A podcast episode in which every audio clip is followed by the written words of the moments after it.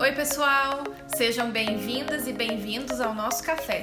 Esse é o podcast Café com as Três. Eu sou a Paula. Eu sou a Adriane. Eu sou a Tati. Já peguem suas xícaras e vamos começar.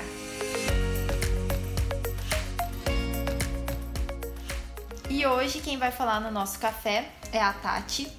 É, ela vai explicar um pouquinho sobre a, a vida dela acadêmica e não só da, da graduação. Hoje a gente vai falar com foco no mestrado. Para quem não sabe, ela é mestra em Direito aqui pela Faculdade de Pouso Alegre, né, do sul de Minas. E ela vai contar um pouco sobre a experiência dela, como que ela pensou em fazer o mestrado, é, vai contar também a, a pesquisa, né, o tema de pesquisa dela que ela escolheu. E já vou fazer uma pergunta para você, Tati, pra gente iniciar aqui.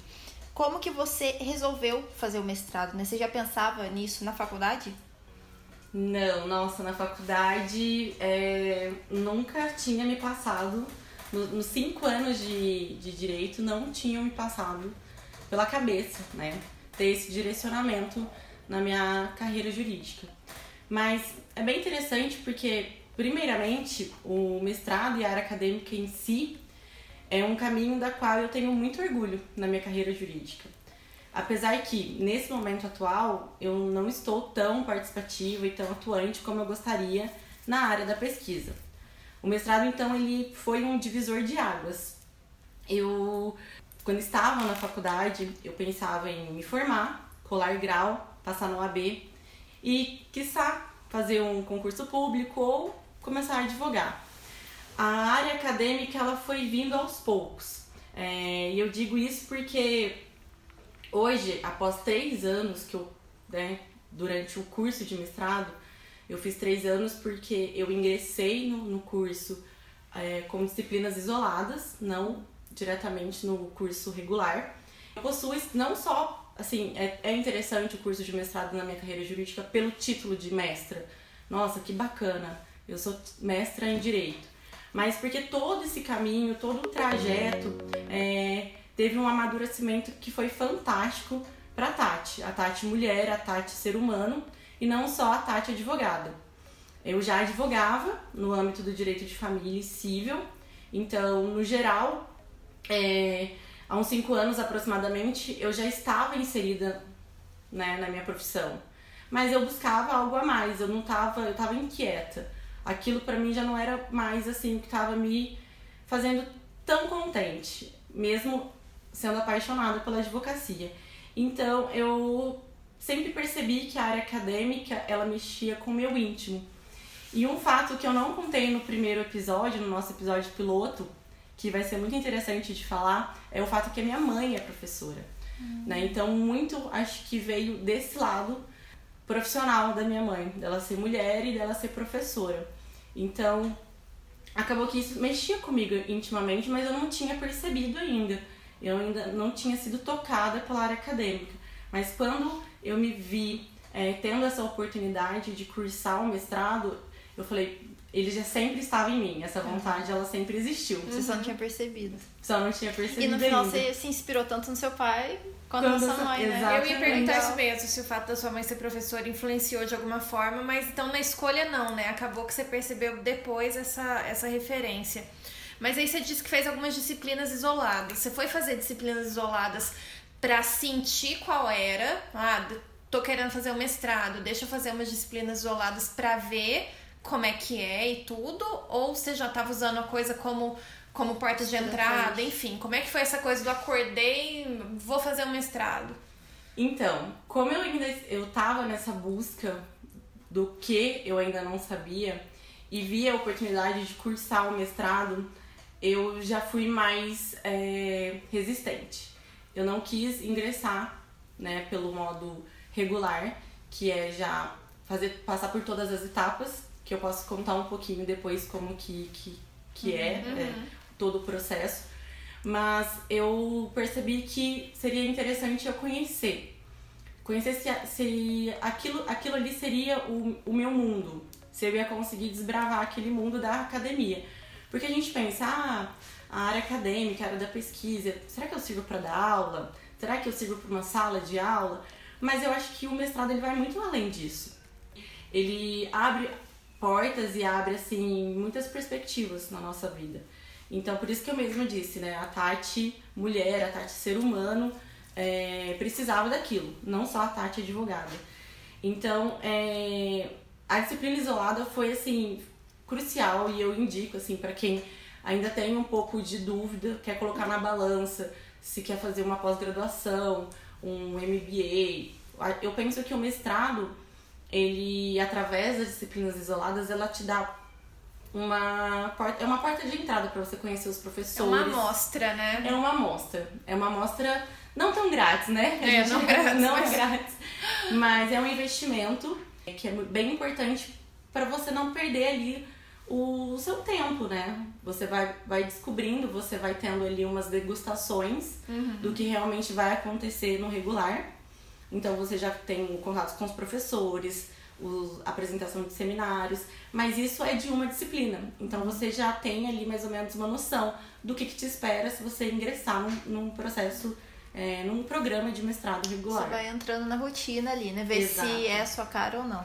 Exatamente. Se você teve um surto ali, nossa, tava faltando alguma coisa, mas não é o mestrado. É, exatamente. Que pode acontecer, é, né? Pode acontecer, é, exatamente. Pode acontecer. É, porque a hora que você me falou isso, eu pensei, bom, às vezes você tava sentindo essa questão nesse vazio porque você poderia estar numa área de atuação na advocacia é, errada. Exato. E como você percebeu que era o mestrado, assim, foi por conta da sua mãe, então, né? Isso. Além de. Eu acho que foi uma junção de muitas coisas. A Tati sempre gostou muito de querer ensinar. Uhum. Na faculdade eu, eu sempre gostei de fazer grupos lá na minha turma de para estudar junto. Então assim, eu me via assim feliz é, e satisfeita quando eu tinha uma matéria que eu dominava uhum. e eu poderia compartilhar aquele conteúdo, aquele aquele estudo com alguém e fazer aquela pessoa entender. Aquilo uhum. me fazia bem. Então eu percebia que o mestrado ele ia me dar isso. Eu ia poder aprender, ia poder viver essas trocas de, de aprendizado, né? E eu ia poder ensinar uhum. da minha forma, eu ia poder desenvolver a minha habilidade de apresentar trabalho, de avaliar trabalho, porque o mestrado ele me abriu portas para ser monitora, uhum. né? Durante dois anos eu pude avaliar trabalhos de, de, de monografia. Então, assim, foi muito é, desafiador ao mesmo tempo, mas foi uma, uma, um momento que eu pude amadurecer enquanto profissional. Porque eu pude ser mais crítica, uhum. então ao mesmo tempo eu comecei a olhar alguns defeitos que eu comecei a, a, a enxergar nos meus trabalhos, uhum. na minha escrita. Então, além de, do que a leitura ela proporciona uma escrita, um, aprimoramento um gigantesco. Exatamente. Claro. Mas e aí, Tati, conta pra gente então, até interessante para quem tem vontade de fazer um mestrado, mas não tem a menor ideia de como é tecnicamente falando mesmo, né? Como é que é o processo de ingresso no mestrado e o que que acontece ao longo do, do tempo até que de fato você tenha seu título. Sim. Então, como eu comecei com as disciplinas isoladas, você também pode, né, quem tá ouvindo a gente, começar direto pelo programa regular. Então é assim, é, você precisa primeiramente ter um pré-projeto de pesquisa. É, que não necessariamente ele pode ser o seu tema de dissertação. Eu falo isso por experiência própria. Eu entrei com um pré-projeto quando eu fui ingressar no, no programa regular, que era sobre direito internacional, cooperação internacional e soft power. Ou seja, é, vocês vão saber daqui a pouco que o meu tema não tem nada a ver com isso. Uhum. Eu, eu defendi a minha dissertação é, com um tema relacionado à mulher, ao direito acesso ao trabalho, completamente diferente. Mas ter um tema que encaixe no, seu no, no programa de mestrado é muito importante. Uhum.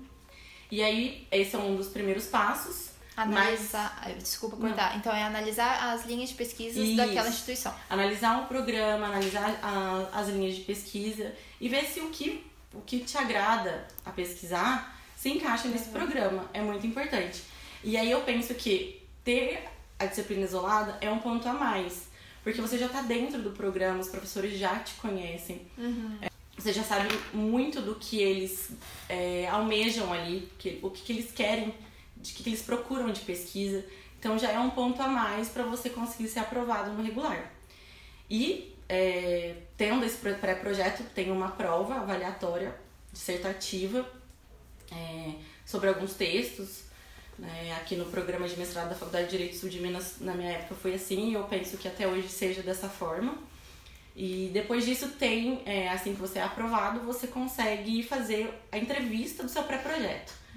Ali é um momento que você define se realmente você quer ou não ir para a área acadêmica. Eu acho que é um dos primeiros é, obstáculos, porque se você não consegue defender a sua pesquisa para uma banca porque é uma banca que tem sete professores que são doutores, pós-doutores, então ali você tem que ter todo o, o seu convencimento, do, tem que estar tá dominado você em você. Tem que dominar aquilo, é, né? Você tem que dominar, senão é, isso pode te, né, te, te derrubar. Uhum. E, Daí... e mesmo que não seja o tema que você vai seguir, né? Isso uhum. que eu falei. Certo, aí você entrou, ok, deram ok pro seu tema, e aí? Qual o E agora passo? somos mestrandos. que é um, é um cargo bem, assim, um fardo bem pesado, mas ao mesmo tempo eu falo que foi bem amadurecedor, assim, sabe? Tipo, foi bem desafiador. É, e aí tem as disciplinas regulares e as disciplinas, disciplinas da linha de pesquisa. No meu caso, eu fui para uma linha de pesquisa voltada para relações sociais e democracia. E, e ali tem todas as leituras, todos os seminários, debates jurídicos, né? São bem pesados, porque toda semana você tem aula, sexta-feira o dia todo, sábado da parte da manhã. Então você tem que estar disposto, bem disposto, né? A enfrentar tudo aquilo, porque são dois anos que você acaba se abdicando de muitas coisas para poder viver aquilo. E aí, ao longo desse tempo, você desenvolve a sua pesquisa, né? Daqui a pouco você vai falar mais pra gente sobre o tema. No final, você defende a sua tese, ganha sua carta de alforria, e diga o seu título. É, aí tem também, assim, alguns créditos que você tem que cumprir. Uhum. É, tem que ter uma profici proficiência em língua estrangeira, que você pode escolher entre inglês ou espanhol.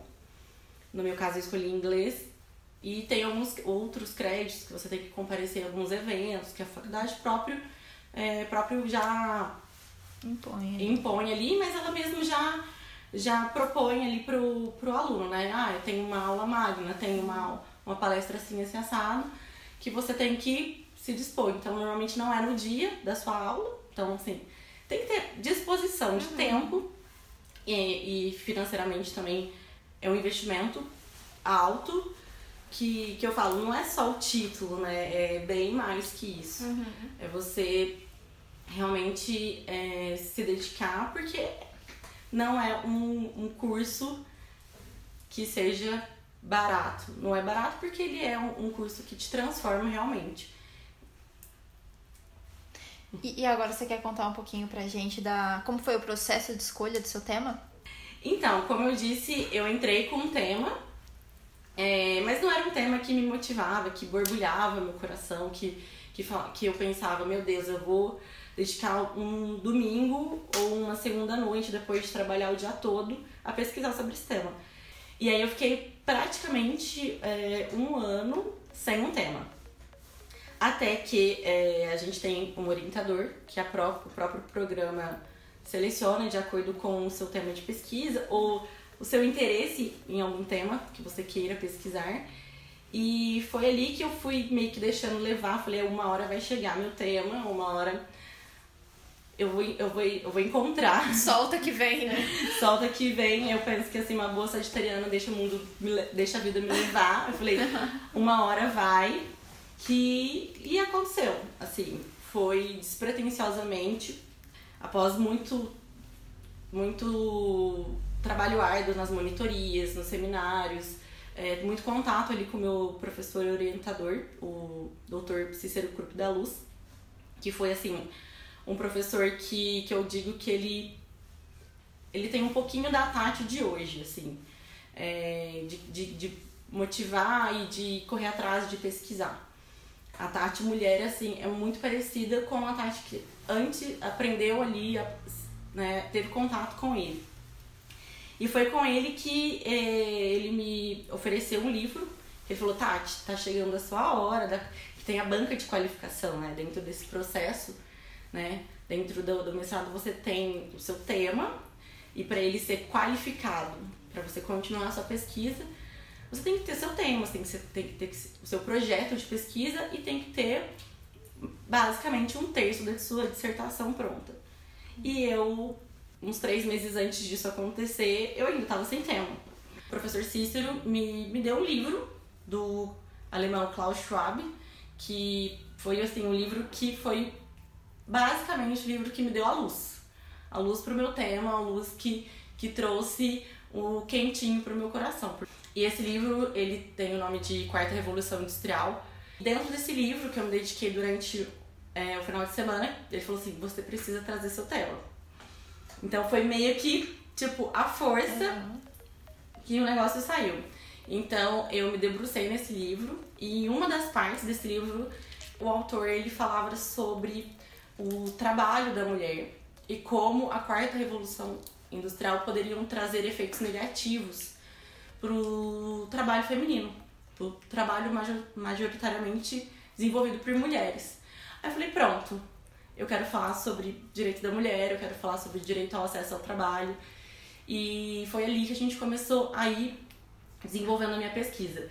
Então, a minha dissertação ela foi defendida com o tema Avaliações de cenários da desigualdade de gênero no direito ao acesso ao trabalho frente à quarta revolução industrial. Foi um grande desafio para a Tati, mulher, né, nesse momento, desenvolver toda essa pesquisa, porque eu tive que ter acesso a muitos dados, dados atuais. Então ali foi muito bater de frente com o quão privilegiado eu era, ou qual a realidade que eu estava vivendo, assim, sabe? e o que outras mulheres estavam passando de fato do outro lado do mundo, porque eu não tava, eu não fiz um, uma abordagem nacional, eu fiz uma abordagem muito ampla da minha pesquisa. Então, é, trouxe um impacto assim para mim de uma maneira muito clara, que eu eu tive acesso a alguns dados que eu chorava e tive acesso a alguns dados que eu ficava muito feliz, falava, nossa, porra, a mulher é muito foda ela, ela vai conseguir estar tá representar, representada na política, ou ela, sabe, eu comecei a ter outras visões da mulher no mundo, assim, que às vezes para mim a Tati aqui em Pouso Alegre não tinha, sabe? Então a minha, a minha amplitude de perspectiva da mulher ela aumentou muito e ali eu vi que era o meu propósito. Hoje eu falo que a Tati é totalmente diferente. Eu falo que eu amadureci 30 anos em 3 dentro desse mestrado. E voltando pro tema, né? É, eu, o, o, projeto, o, a dissertação, ela falou muito sobre três cenários do passado e do presente das mulheres dentro do, do direito ao acesso ao trabalho e dentro da, do direito do trabalho em si, né? Através dessa metodologia, que é uma metodologia de análise de cenários que ela não é utilizada no meio acadêmico do direito. Então eu tive que fazer uma análise de cenários diferente juntamente com o meu orientador, porque não, não, não existia um parâmetro de trabalho acadêmico jurídico para eu seguir. Então eu tive que pegar o próprio análise de cenários da Petrobras e, e olhar como que eles fazem, né? Então eu tive que projetar o futuro. É como se eu tivesse uma visão do futuro através dos meus dados. Então para mim foi completamente enriquecedor, né? Eu, eu utilizei a Djamila Ribeiro, lugar de fala, que é uma brasileira que hoje ela tá no auge, né? De a gente pensar ali uma postura ética como a pessoa que fala mesmo, né? É, que é fundamental a gente pensar nas questões de desigualdade como mulher e deixar a mulher falar, não alguém falar por nós, não uma sentença falar por nós, não uma lei falar por nós, um legislador. A cientificidade do meu tema foi, foi analisar todos esses dados e dar o meu, a minha perspectiva. Então foi basicamente isso, mas eu posso contar um pouquinho sobre os capítulos, falar um pouquinho sobre algumas questões, se vocês quiserem. Qual foi o capítulo mais importante da sua dissertação? Você consegue resumir em um ou não? O que mais te marcou é... por algum motivo? Ah, com certeza, assim, a dissertação em si ela foi especial como um todo, mas o capítulo terceiro, que foi o último, além de eu, já ter a noção de que eu tava terminando meu trabalho, assim, de ser tipo um alívio, mas ele foi o que mais me deu trabalho mesmo. Foi um trabalho bem robusto de fazer uma sistematização e organização de todos esses eventos, esses processos. Porque uma coisa é você ter todos os seus dados, uma coisa é você fazer uma análise disso e construir uma dissertação a partir disso. Isso para mim foi mais difícil porque eu tive que simular algumas situações, porque, por exemplo, eu falo, ah, análise de cenários, mas é, eu tive que sistematizar um cenário pessimista, um cenário otimista e um cenário realista. E óbvio que o que eu mais queria era que, que a nossa realidade fosse não a realista, mas sim a otimista, né? Então foi muito interessante porque eu acabei fazendo, eu peguei fatos de escolas, é, projetos de escolas mesmo de, da África do Sul, de crianças que já trabalham com a desigualdade de gênero. E para mim essa parte foi a mais incrível porque eu vi como que a gente consegue sim é, diminuir a desigualdade de gênero no mundo, não só dentro do mercado de trabalho, mas numa amplitude geral, né? A gente pode ter, é, desenvolver essas discussões Antes de chegar no muito trabalho, cedo, né? né? antes de chegar no trabalho, antes de ter algum abuso, antes de ter uma discriminação, de uma mulher grávida não poder mais ter é, a liberdade de voltar para o seu trabalho porque ela decidiu ser mãe. Então, assim, é, esse cenário, essa análise toda dos cenários, fazer esse compilado foi o mais, o meu capítulo preferido, assim, com certeza. E isso te marcou muito a ponto assim de te transformar? Você buscar fazer de tudo para que isso mude, para que cada vez mais o cenário otimista fosse real pra gente aqui hoje? É, o, o, e se você pensou assim, né? O que, que você consegue elencar aqui pra gente que você mudou na sua prática do dia a dia? Alguma coisa nesse sentido? Incentivar uma mulher e tudo mais, sabe? Ah, sim. Eu com certeza eu me tornei uma mulher com mais postura e mais posicionamento. Isso foi gritante. Eu consegui perder toda a minha timidez e porque eu tinha ali toda uma pesquisa, uma robustez de, de conhecimento que me dava todo o respaldo para eu suporte para eu defender o que o que eu acreditava. Então, em muitas discussões e, e não só dentro do, da academia, mas dentro da, do meu ciclo de amizades, do meu ciclo de amigas, eu via que era uma situação em que muitas pessoas não percebiam que viviam uma situação de desigualdade ou que estava vivendo uma discriminação. É, acreditava que aquilo era, era Normal, né? Deveria, é, é o que deveria acontecer. Ah, sempre foi assim, por que, que a gente vai mudar? Uhum. eu, eu vi ali que a Tati feminista, ela já existia, mas ela não, ela não sabia que ela estava ali. Ela, ela tava muito apagada. Então, e esse foi um momento, assim, junto com essa pesquisa, dentro do mestrado, que, que eu consegui realmente me mostrar. Você desabrochou, digamos assim. É, eu desabrochei. Foi uma florzinha que desabrochou, assim. Porque, na verdade, ela não tinha coragem, né? Acho que eu fui sendo aguada, aguada, aguada, com muito conhecimento, com muito debate, é, com muito, muitos tombos, né, também. né? A E gente o erra. conhecimento empodera, né, gente? O conhecimento e o embasamento teórico empoderam, isso é fato. Exatamente. E pra mulher parece que tem que ser mais ainda, né? Claro. Senão a gente ah, é histérica, tá só tem que ser fazendo mais cena. ainda, tem que ser mais ainda. Porque o homem pode, ah, dar uma enroladinha ali, tá tudo certo. Ele passou ali postura, né? A Não, mulher, a gente tem que se nossa. provar muito mais. A gente tem que se provar o tempo todo. Fiz um, um outro capítulo sobre os movimentos feministas para trazer toda essa luta das mulheres, como elas começaram a, a se posicionar dentro do mercado de trabalho, a iniciar na própria Revolução Industrial mesmo. Então, assim, foi fantástico. Eu descobri que muitas mulheres já fizeram por mim, por nós, né?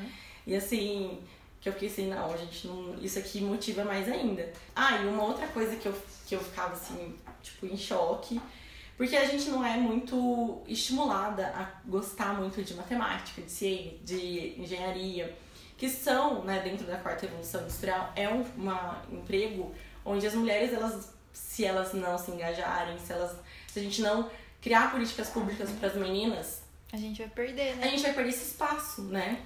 Esse espaço dentro do, do da tecnologia, dentro dessa de todo o ambiente tecnológico que a quarta evolução vai nos trazer. Tá trazendo, né? Hoje a mulher ela é mais engajada, mas assim, se a gente motivar mais meninas.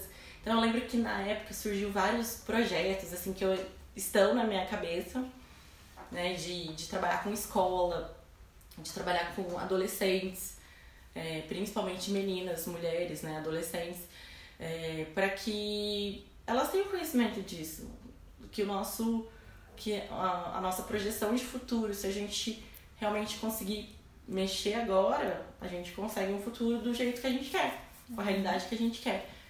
Não, realmente, só de, de te ouvir falar, a gente percebe como foi uma experiência enriquecedora, não só em termos de conhecimento acadêmico em si e da sua vida profissional, mas pra Tati enquanto ser humano, né? Exatamente. E aí, Quais os próximos planos? Você pretende continuar essa pesquisa de alguma forma? Você pretende encarar um doutorado? Qual que é a sua disposição para seguir na vida acadêmica? Você tem esse desejo? Eu tenho muita vontade de continuar essa pesquisa voltada principalmente não só para a desigualdade de gênero do direito ao acesso ao trabalho, é, mas sim voltado a outras questões que envolvem mulheres, né?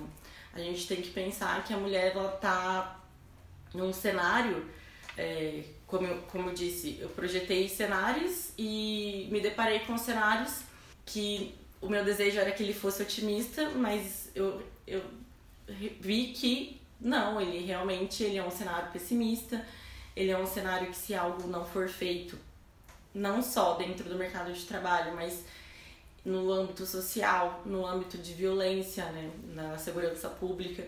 É, então eu ainda penso em fazer uma ramificação dessa pesquisa, é, principalmente voltada à violência contra as mulheres. Mas ainda não tem nada pré-definido.